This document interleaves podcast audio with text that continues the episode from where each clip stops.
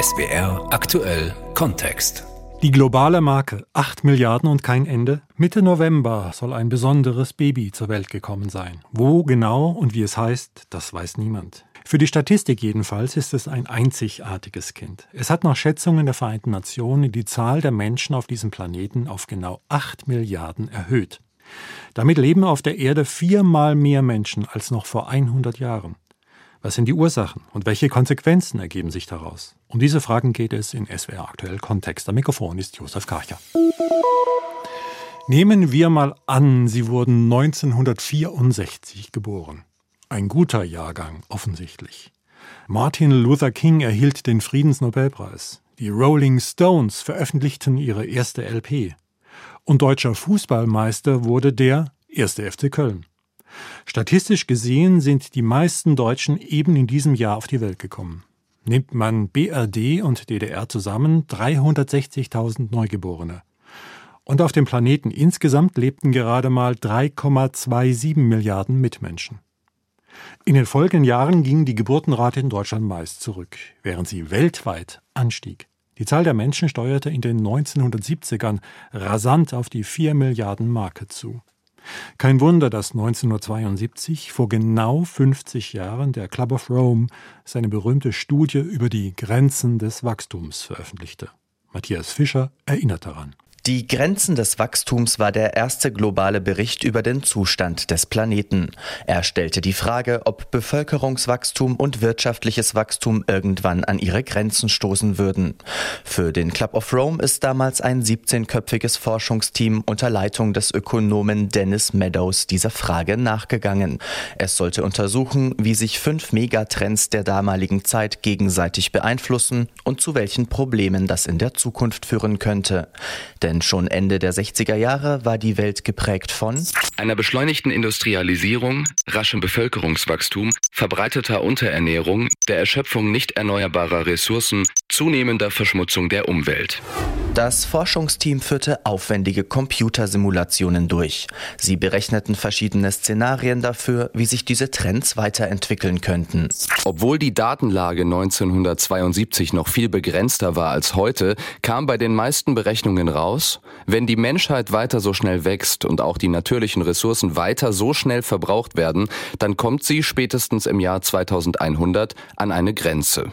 Was dann folgen könnte, wäre eine instabile, schrumpfende Weltgesellschaft. Deshalb war schon damals die Empfehlung, es muss den Staaten der Welt gelingen, ein ökologisches und wirtschaftliches Gleichgewicht herzustellen. Also das Prinzip höher, schneller, weiter gegen ein nachhaltigeres Leben zu tauschen. Und vor allem waren sich Meadows und sein Team sicher, je früher die Menschheit das begreift und handelt, desto wahrscheinlicher kann sie den Kollaps verhindern. Die Grenzen des Wachstums erschienen in Millionen Millionenauflage in über 30 Sprachen, war ein Kassenschlager und ebnete der Umweltbewegung in den 1970er Jahren den Weg. Vor 50 Jahren, da lag die Weltbevölkerung bei knapp unter 4 Milliarden. Und im darauffolgenden halben Jahrhundert hat sie sich etwas mehr als verdoppelt. 8 Milliarden.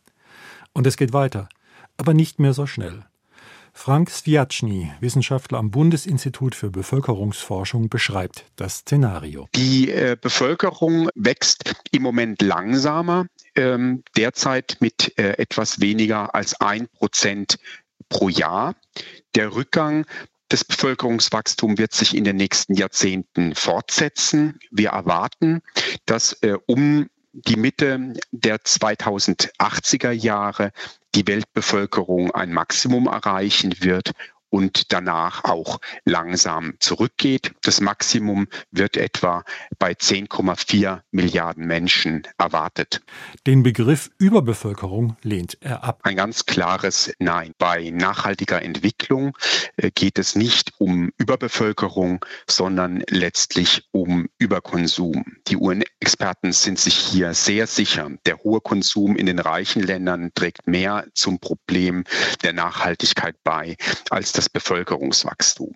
Nachhaltigkeit hat dann vor allem mit dem Verbrauch zu tun und der Ausstoß von Treibhausgasen ist dafür ein Maßstab. Wenn wir uns beispielsweise die CO2-Emissionen anschauen, dann tragen äh, etwa 10 Prozent äh, der Weltbevölkerung mit dem höchsten Einkommen etwa die Hälfte der Emissionen bei. Die ärmste Hälfte der Weltbevölkerung noch nicht einmal 10 Prozent. Also es kommt sehr stark darauf an, wo ein Mensch geboren wird. In Deutschland beispielsweise werden drei Erden benötigt für eine nachhaltige Versorgung. In den USA sind es fünf. In vielen der weniger entwickelten Länder liegt äh, der Konsum unterhalb der Nachhaltigkeitsschwelle von einer Erde. Der Bevölkerungswissenschaftler Frank Sviacny. SWR aktuell Kontext. Schon in der Schule, da haben wir gelernt, das Land mit den meisten Einwohnern ist China. Doch das wird sich bald ändern. Indien holt auf und wird China im nächsten Jahr wohl überholen. Seit Jahren schon stagniert das Bevölkerungswachstum in China als Folge der staatlichen Ein-Kind-Politik. Jetzt schlägt das Pendel zurück, die Bevölkerung schrumpft und wird immer älter. Der Nachwuchs fehlt, auch für die Wirtschaft. Seit kurzem will Peking die Geburtenrate wieder ankurbeln, doch so richtig klappt das nicht. Aus Shanghai berichtet Eva Lambi-Schmidt. China wird alt, bevor es reich wird, sagt Yi Fuxian. Er ist Professor für Geburtshilfe und Gynäkologie an der Universität Wisconsin-Madison in den USA. 二零二零年，中国一个六十五岁及以上老人 vor zwei Jahren war es noch so, dass einer Person, die 65 Jahre oder älter ist, fünf Arbeitskräfte gegenüberstanden. Im Jahr 2035 wird dieser Schnitt nur noch bei 2,4 Arbeitskräften liegen, im Jahr 2050 nur noch bei 1,6 Arbeitskräften. Das bedeutet, dass die Ausgaben für die Sozialversicherung und die Krankenversicherung in China steigen und die Staatsverschuldung zunehmen wird. Er erwartet zudem, dass mit Chinas schrumpfender Bevölkerung auch die Wirtschaft nicht mehr so stark wachsen kann. Das Gesundheitssystem sieht er gar vor einer Krise, da die Zahl der älteren Patienten steigen wird, ohne dass es genügend Nachwuchs gibt, um die älteren Menschen aufzufangen. China versucht seit wenigen Jahren wieder gegenzusteuern und Paare dazu zu motivieren, mehr Babys zu haben. Im vergangenen Jahr hat die Staats- und Parteiführung nach dem zweiten gar wieder ein drittes Kind erlaubt. Doch viele wollen nicht mehr als ein Kind oder können sich nicht mehr als eins leisten, weil die Schulbildung und das Wohnen extrem teuer sind. Ein weiteres Problem durch die Ein-Kind-Politik waren jahrzehntelang selektive Abtreibungen gang und gäbe. Jungen wurden bevorzugt auf die Welt gebracht, Mädchen häufig abgetrieben. Denn in der chinesischen Kultur und Gesellschaft wird den Jungen oft mehr Wert beigemessen als den Mädchen. Heute haben chinesische Männer Probleme, Frauen zu finden. Auf 100 Frauen im heiratsfähigen Alter kommen 125 Männer, erklärt Professor Yi Fuxian. In ländlichen Gebieten ist es sehr schwierig und teuer, eine Frau zu heiraten. In Zukunft wird es in China 40 Millionen unverheiratete Männer geben. Das bedroht die soziale Stabilität und führt zu Vergewaltigungen und Frauenhandel. Viele Männer in China sehen sich gezwungen, Bräute aus Nachbarländern wie Myanmar, Vietnam und Laos zu importieren. So wird der Frauenmangel in die Nachbarländer exportiert. Während China auf seinen 1,4 Milliarden Einwohnern verharrt, legt Indien mächtig zu und liegt schon jetzt nahezu gleich auf. Das Wachstum wirft aber auch Probleme auf. Wie bekommen wir die vielen Menschen satt? Und wie können sie gesundheitlich versorgt werden? Von Arbeitsplätzen ganz zu schweigen. Indien hat Nachholbedarf bei der Bevölkerungspolitik, wie die Reportage von Peter Hornung aus Bihar aufzeigt. Das ist der Bundesstaat mit der höchsten Geburtenrate. Es ist viel los auf der Geburtsstation dieses Krankenhauses in der Stadt Matubani. In einem großen Patientenzimmer vielleicht 10, 12 Mütter mit ihren Säuglingen nebenan die Frauen, die gebären. Pausen gebe es hier selten, sagt die Ärztin Vipa Das Kumar. An einem Tag haben wir 34, 35 Entbindungen. Im Oktober waren es 625 und manchmal sind es bis zu 700 Entbindungen. Es sei immer ein Kampf mit knappen Ressourcen, sagt sie, und zu oft verlören sie ihn. Es gibt viele Probleme hier. Jede Entbindung kann schwierig werden. Wir versuchen unser Bestes, aber manchmal wird es im letzten Moment kompliziert. Manchmal kollabiert plötzlich die Nabelschnur und innerhalb von fünf Minuten stirbt das Kind. Wenn das passiert, werden die Angehörigen wütend und gewalttätig. Schauen Sie sich diese Fenster und Türen an. Alle eingeschlagen. Es fehlt an vielem, weil es einfach zu viele sind, die hierher kommen. Matubani ist eine Stadt im nordindischen Bihar. In diesem bitterarmen Bundesstaat bekommt jede Frau durchschnittlich drei Kinder. Mehr als anderswo im Land. Indienweit liegt der Durchschnitt bei zwei Kindern. Für die Menschen in Bihar hat die hohe Fruchtbarkeitsrate schwerwiegende Folgen, sagt der Sozialarbeiter Amrish Srivastava. Unsere landwirtschaftliche Produktion ist betroffen. Unser Weizen- oder Getreideertrag bleibt derselbe, aber es gibt mehr Menschen. Die Bevölkerung ist gewachsen und allmählich reicht die Nahrung für die Menschen nicht mehr aus. Eigentlich ist Indien auf einem guten Weg. Vor allem im Süden des Landes ist die Bevölkerungsexplosion längst gestoppt. Die Bevölkerung wächst indienweit nur noch langsam. Doch nicht so in Bihar. Ernährung, Arbeitsplätze, Schulen, medizinische Versorgung. In diesem strukturschwachen Bundesstaat ist alles knapp. Ein Teufelskreis, sagt Sozialarbeiter Amrish. In Bihar mangelt es an Bildung und es gibt nur wenig, womit man sich ablenken kann, weshalb sich die Menschen dem Sex hingeben.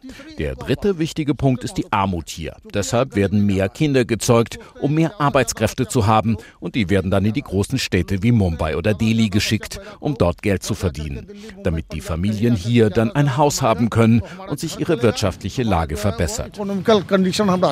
Aufklärungskampagnen der Regierung nützen wenig, selbst die Tatsache, dass Verhütungsmittel gratis abgegeben werden. Doch auch bei manchen in Bihar setzt langsam ein Wandel im Denken ein. Nilo Thakur ist 28, die junge Frau steht vor der Geburtsstation, hochschwanger, zwei Tage über dem Termin. Wenn jetzt ihr zweites Kind geboren sei, dann sei ihre Familie komplett. Es sei gut, nur zwei Kinder zu haben, sagt sie.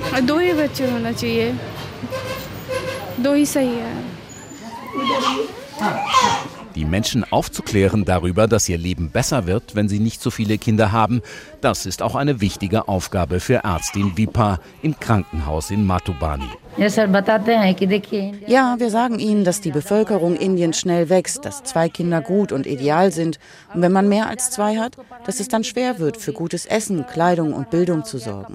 Und gebildete Eltern befolgen unsere Ratschläge auch. Aber manche tun es eben nicht und die geraten dann in Schwierigkeiten. Es wird wohl noch Jahrzehnte dauern, bis Indiens Bevölkerung nicht mehr wachsen wird. Nach den Prognosen der Vereinten Nationen sind es gar nicht so sehr Indien oder China, die zum Bevölkerungswachstum beitragen. Es sind vor allem viele afrikanische Länder. Afrika wird der Kontinent sein, der in den kommenden Jahren am meisten wächst. Bevölkerungsreichstes Land in Afrika ist derzeit Nigeria. Und dort ist es gar nicht einfach, die korrekte Einwohnerzahl überhaupt zu ermitteln. Sebastian Felser. Nigeria hat nach uh, unserer Schätzung eine Bevölkerung von 216 Millionen Menschen. Das sagt Nasir Isakwara. Er ist der Vorsitzende der Bevölkerungsentwicklungskommission in Nigeria. Und er schränkt seine Schätzung auch gleich wieder ein. But Allerdings ist diese Zahl abgeleitet von unserem Zensus 2006, also einer Volkszählung, die ist jetzt 16 Jahre alt und Sie werden mir zustimmen. Eine Ableitung aus einem Datensatz, der so alt ist, kann, nun ja, in die falsche Richtung führen. Deswegen gehört Nasser Isaquara zu den starken Befürwortern eines Plans, eine neue aktuelle Volkszählung durchzuführen, noch 2022 oder spätestens 2023, damit seine Kommission die Daten dann auswerten kann. Der Grund für die Unsicherheit ist nicht nur das Alter der Daten, es ist auch das rasante Bevölkerungswachstum in Nigeria. Das World Factbook legt auf Basis von Daten aus dem Jahr 2018 nahe, dass etwa 55 Prozent der Menschen in Nigeria Muslime sind. Etwa 10 Prozent weniger, also um die 45 Prozent, gehören einer christlichen Kirche an. Dies ist ein durchaus relevanter Faktor in Fragen der Bevölkerungsentwicklung, denn im Islam darf ein Mann mehrere Frauen heiraten und schwängern. Pastor Simon Donnelly kritisiert das und er zitiert erstmal die Bibel. Die Ehe ist in der Bibel sehr wichtig. Da steht, Gott hat dem Manne eine Frau geschaffen, deswegen soll jeder gute Christ eine Frau heiraten, aber nur eine. Für den christlichen Geistlichen ist die Polygamie im Islam unverantwortlich. Wenn so jemand stirbt, werden die Kinder Probleme bekommen, weil es zu viele Erben gibt. Das Erbe wird von Generation zu Generation kleiner. Das sieht man an der Landwirtschaft. Früher hat ein Hof für eine Familie gereicht. Er brachte genug Ertrag. Jetzt geht es der Wirtschaft schlecht. Die Höfe sind klein und werfen nicht mehr genug ab. Deswegen finde ich, Männer, die mehr als eine Frau heiraten, verursachen viele Probleme. Davon hält Husseini Zakaria gar nichts. Der Scheich ist islamischer Gelehrter am muslimischen Forum in der Hauptstadt Abuja. Es ist doch der Westen, der so besessen von der Geburtenkontrolle ist. Dort denkt jeder, sein Reichtum gehöre ihm allein. Die Leute haben nur wenige Kinder. Diese Kinder beerben sie, wenn sie sterben, und die ärmeren Länder Afrikas und Asiens sind ihnen einfach egal. Sie wollen nur was von den Armen wissen, wenn sie dreckige Jobs zu vergeben haben, die sonst keiner machen will. Und wenn so ein Job erledigt ist, dann sagen sie, zur Hölle mit dir. Nicht nur Nigeria wird stark wachsen, der ganze afrikanische Kontinent südlich der Sahara. Die Ursachen hierfür sind vielschichtig, wie der Soziologe und Menschenrechtler Olaf Bernau erläutert. Man muss sich immer wieder äh, vor Augen führen, also sowohl Hunger und Unterernährung als auch die ganze Frage der Bevölkerungsentwicklung, das sind extrem komplexe Phänomene, ähm, die lassen sich tatsächlich nicht auf einzelne Ursachen äh, runterbrechen man müsste jetzt wirklich über jeden der beiden Punkte getrennt eigentlich länger reden. Ich möchte mal die Frage des äh, Bevölkerungswachstums nehmen. Wenn man sich fragt, warum gibt es ein relativ hohes Bevölkerungswachstum?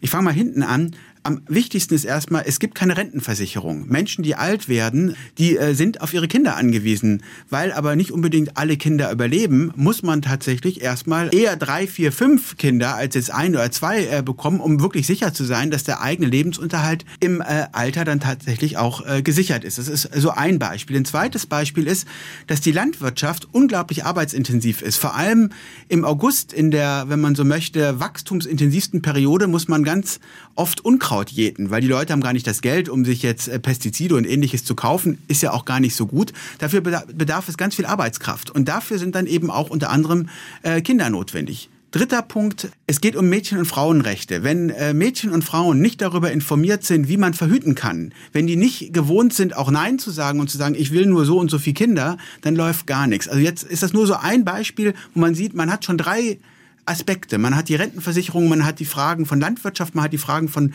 Mädchen- und Frauenrechten und dann erst ist man, wenn man so möchte, auf der Höhe äh, der Zeit, wenn es um die Frage geht, warum gibt es so viele Kinder eigentlich? Deshalb rät er Europäern auch davon ab, Afrika irgendwelche Vorschriften in Sachen Bevölkerungspolitik zu machen. Wir müssen in Europa sehr zurückhaltend äh, sein, wenn es darum geht, zu sagen, es gibt zu viele Menschen in Afrika, weil das ist etwas, was die Menschen in Afrika als ausgesprochen respektlos empfinden, wenn von irgendwo anders es die Ansage gibt, von euch gibt es zu viele. Das will niemand hören, das wollen auch die Afrikaner nicht hören. Insofern empfehle ich hier Zurückhaltung. Und das Beste sei immer noch eine länderspezifische Sozial- und Bildungspolitik. Es gibt gar nicht so viel Land, um so viele Menschen wirklich äh, sinnvoll ernähren zu können in Afrika. Und insofern würde ich schon sagen, dass es gute Gründe gibt, eine Bevölkerungspolitik für die Länder, eine Bevölkerungspolitik zu durchlaufen, die am Ende dazu führt, dass jede Familie weniger Kinder hat. Aber, und das ist eben wichtig, dafür kann man nicht die Kinder bekämpfen, sondern dafür muss man einfach die sozialen Lebensbedingungen verbessern.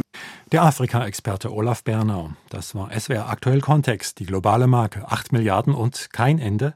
Doch. Um das Jahr 2080 herum wird sich die Erdbevölkerung auf 10,4 Milliarden einpendeln. Dies ist eine Schätzung. Wer weiß, ob es dazu kommt.